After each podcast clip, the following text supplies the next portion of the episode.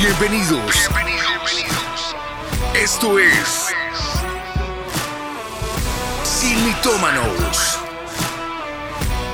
Nueva temporada.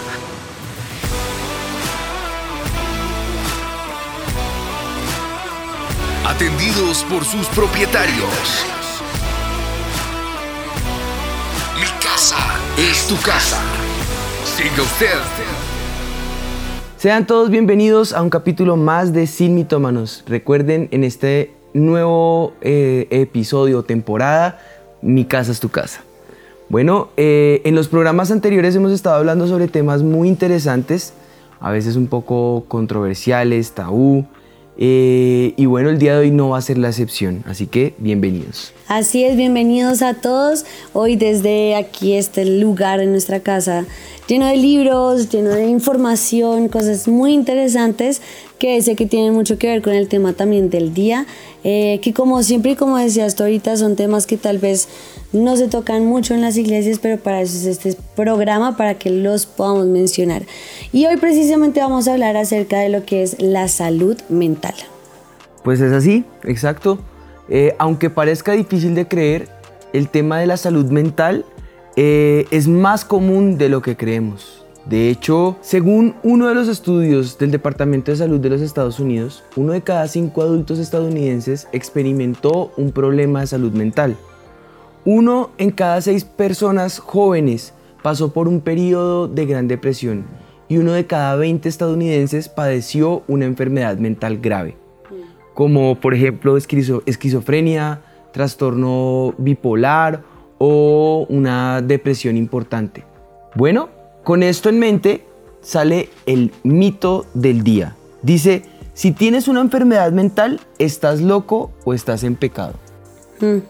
Yo creo que esto es bien importante que lo tratemos, porque si no más las enfermedades en el tiempo de Jesús eran, eh, creían que era siempre porque había alguien pecado, imagínate una enfermedad mental. O las liberaciones en el tiempo actual piensan que los hijos de Dios no necesitaban liberación ah, hasta, hasta los noventas. Entonces sí, yo creo que es bien importante para nosotros tratar este tema, eh, ya que como cristianos hemos sido llamados a, fortalecernos los unos a los otros. Eh, somos llamados tal vez de lo necio, de lo vil, de lo menospreciable, de lo débil. Eh, y todo esto hace que en serio nosotros nos volvamos hermanos y nos podamos ayudar unos a otros. Y parte de esa ayuda es poder entender el tema de hoy que es esta enfermedad mental y desarrollarla de una manera en que eh, yo creo que sea liberador para muchas personas. Así es. Los problemas de salud mental tienen múltiples facetas. Eh, pasan por diferentes factores, como por ejemplo eh, eh, está relacionada con factores sociales ambientales, factores contextuales neurológicos, factores traumáticos o congénitos, es decir, que se heredan, al igual que ocurre con otros tipos de discapacidades, no son en absoluto indicativos de una falta de fe o de un fallo moral por parte de la persona con problemas de salud mental. Eh, lo que es importante entender es que las enfermedades mentales tienen que llevar o implican eh, cambios bioquímicos en el cerebro. Las afecciones médicas eh, como los ataques cardíacos, los accidentes cardiovasculares, el cáncer, pueden ser combatidos eh, y, bueno, y, este tipo de cosas contribuyen a los problemas de salud mental. Eh, estas y otras condiciones pueden producir síntomas de depresión clínica, eh, enfermedades de otra índole, ¿no? de cuestiones mentales que pueden responder bien cuando se tratan como parte de la condición subyacente o como parte de una condición clínica o médica para que las personas puedan ser tratadas. Si se entiende de esa forma, deja de ser un tabú y en la medida en que esto pase, pues va a ser liberador para nuestra gente y el índice de mortandad, aún de suicidio dentro de la comunidad eh, cristiana, eh, pues va a reducir. Exactamente, además que los factores que tú decías y también otros factores que pueden contribuir a los problemas de la salud mental eh, son bien importantes que los podamos nosotros ¿cómo se podría decir? Como identificar para que así podamos ser un apoyo a estas personas que tienen este tipo de enfermedades mentales, que el problema es que yo creo que como no se ven como un cáncer, ¿cierto? O no se tratan como un problema del estómago o algo en el que tú puedas ver, que entiendas que es físico, entonces se cree que no es una enfermedad, simplemente que es que está loca esa persona, está endemoniada o pecó y entonces abrió puertas y ya. Pero tenemos que entender que estamos hablando de enfermedades mentales, que son algo físico, químico, biológico, que también hace parte de lo que es una enfermedad, como un cáncer, como un dolor de cabeza, como un problema en el estómago.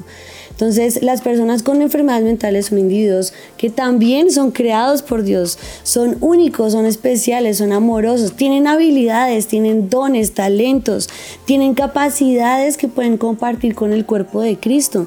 Y es importante que entendamos esto, que una persona que tiene una enfermedad mental no está loca de chavetada y ya enciérrenla ya en el cuarto y no puede hacer nada más. Al contrario, sí tiene una enfermedad, pero son personas que Dios también tiene preparados para ellos grandes cosas y que sé que tienen muchísimos dones y talentos que pueden desarrollar en la casa del Señor, en un trabajo y que con un tratamiento especial pues pueden tener esa sanidad. La mayoría de los problemas de salud mental eh, pueden tratarse con éxito con una combinación entre terapia farmacológica, pero también hay terapia eh, que se puede tratar eh, y que digamos que en el mundo de la salud lo tratan como eh, terapia eh, en psicología, eh, pero nosotros tenemos el cuidado espiritual mediante la consejería. Podemos ayudar muchísimo en, ese cuidado psicoespiritual que una persona puede llevar y en la que puede encontrar libertad.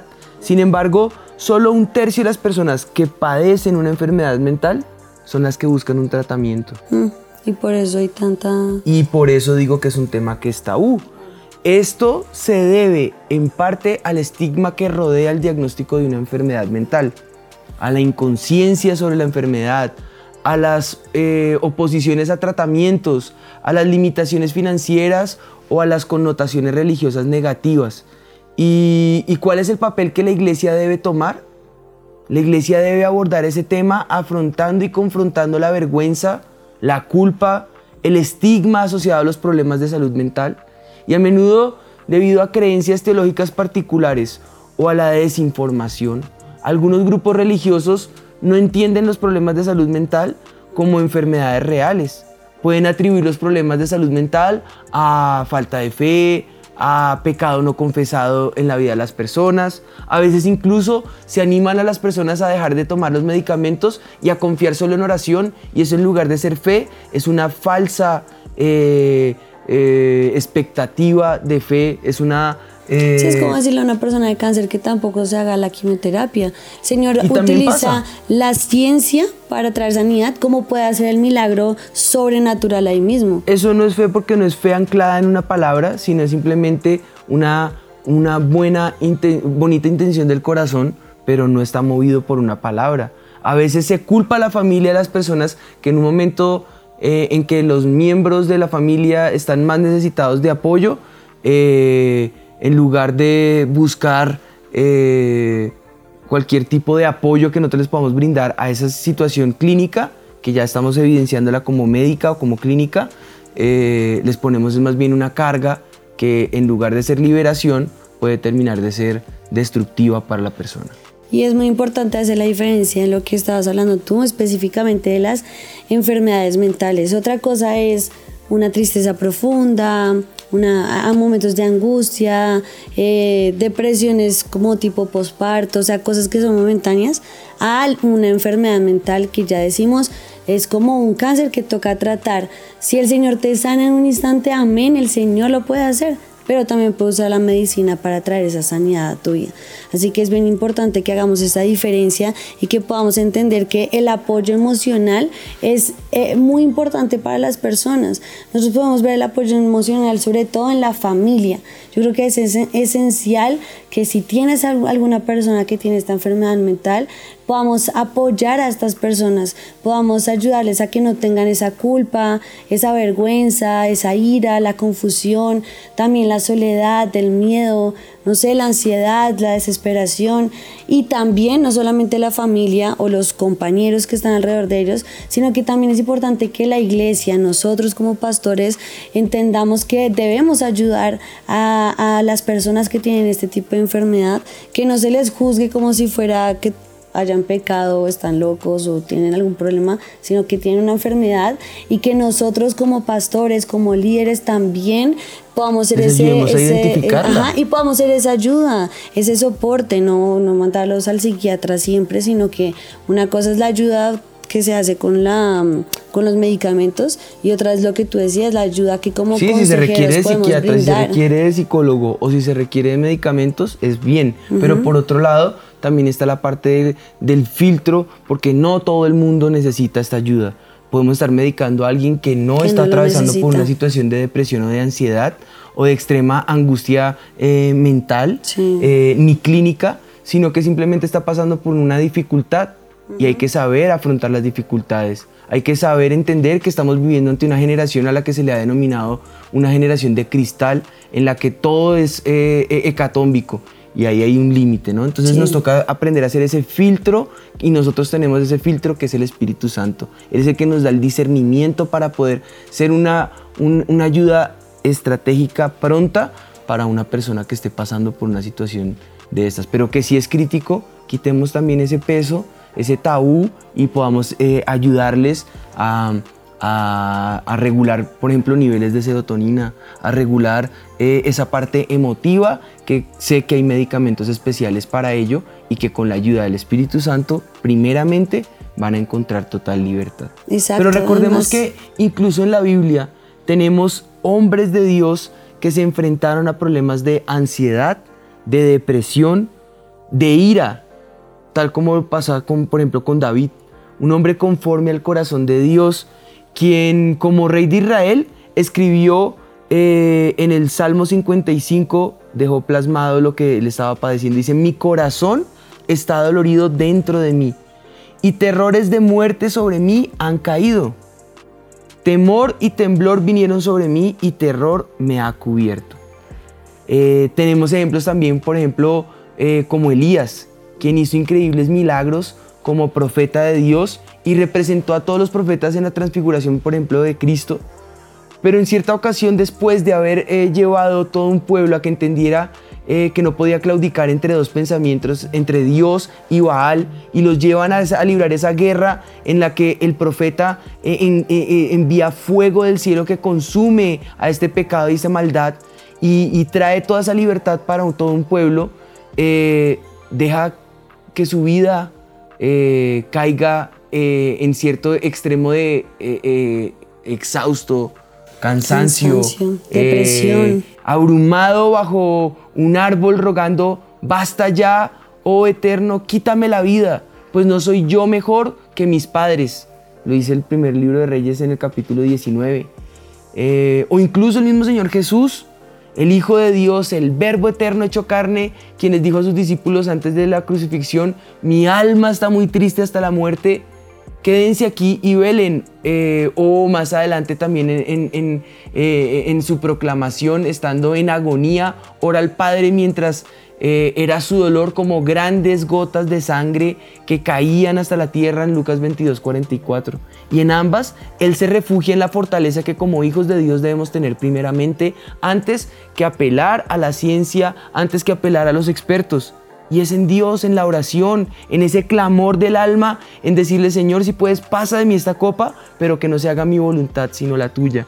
El saber doblar nuestra vida delante de la presencia del Señor y rendirnos delante de Él va a causar un mejor cambio, un cambio inicial, la fortaleza de los siglos, esa, roca fuerte en la que podemos confiar, eh, eh, poner nuestra vida delante de Él, derramarla delante de Él recordar sus promesas y sus palabras van a ser la mejor terapia que podamos vivir.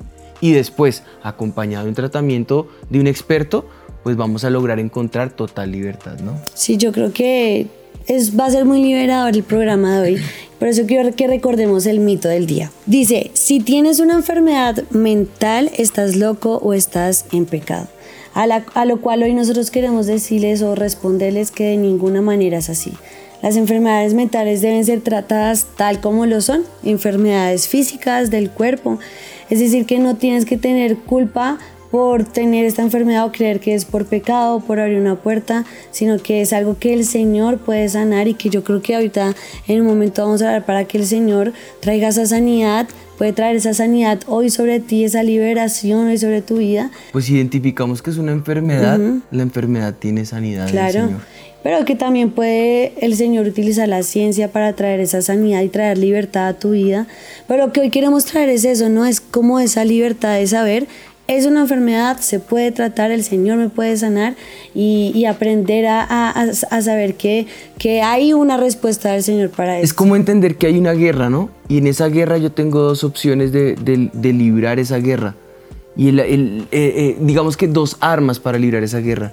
Y la primera es la confianza en el Señor, de saber que Él puede sanarme. Pero la segunda es no ponerle maneras de librar esa guerra a nuestra mente el Señor puede obrar como Él quiera. Y si Él quiere sanarme inmediatamente o a través de un proceso clínico, Él lo puede hacer de la manera que sea y en nada su soberanía, su soberanía se va a ver afectada. Exactamente.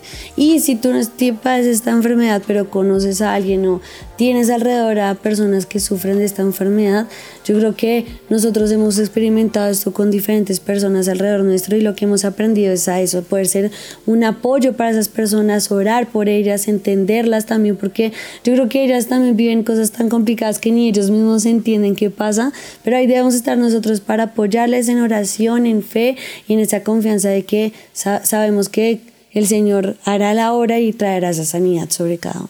Pues con esto en mente, si tú eres quien está padeciendo esta enfermedad mental, hoy queremos darte esta palabra de parte del Señor. Que recuerdes que no estás solo, el Espíritu de Dios es por ti. Y si Dios es por nosotros, ¿quién contra nosotros? No está mal buscar ayuda y como iglesia queremos brindarte esa primera ayuda que recibas ese aliento y ese ánimo y recordarte diferentes promesas, pero hoy queremos dejarte una en mente.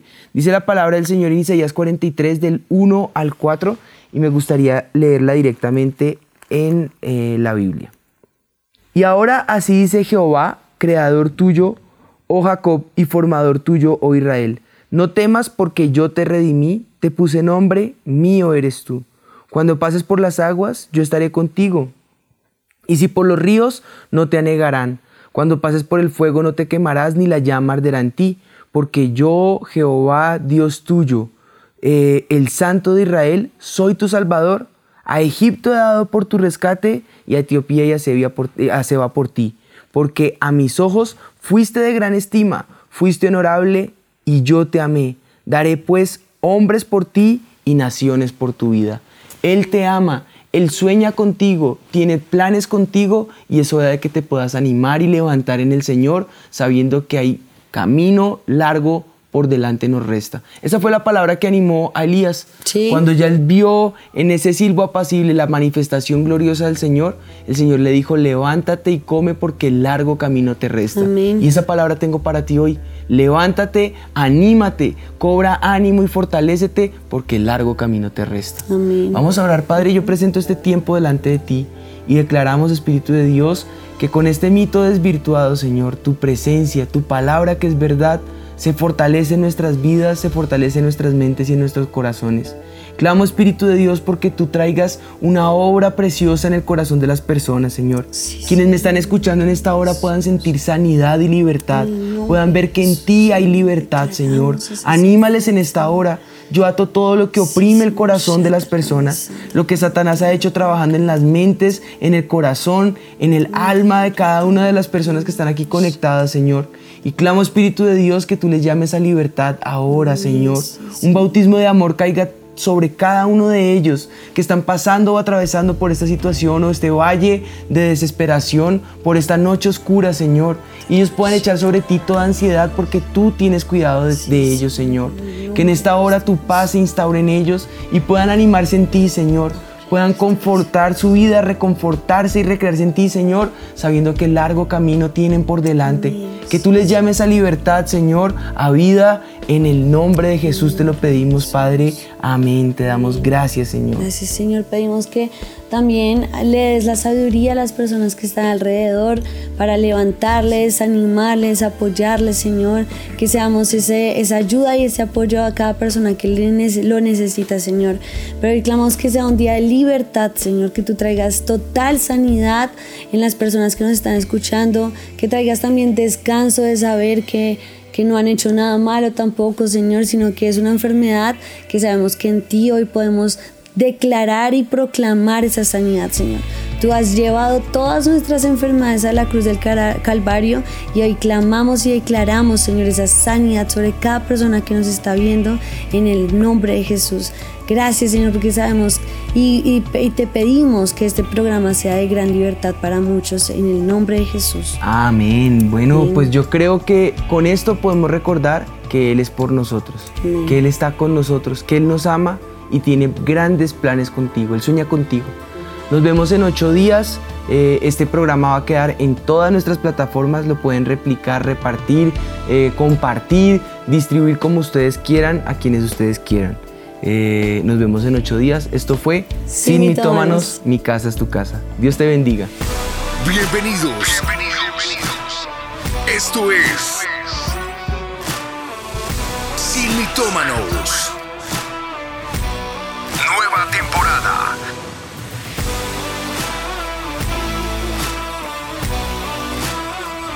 Atendidos por sus propietarios. Mi casa es tu casa. Siga usted